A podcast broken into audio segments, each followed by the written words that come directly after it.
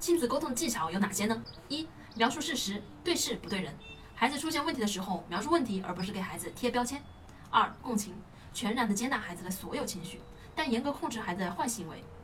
三三，父母要脑快手慢，不要孩子一遇到问题就直接帮孩子给解决了，应当引导孩子发现自己的问题，才会让孩子学会动脑筋。四、和孩子交流方法，很多孩子犯错以后啊，父母就会批评孩子，并给孩子惩罚。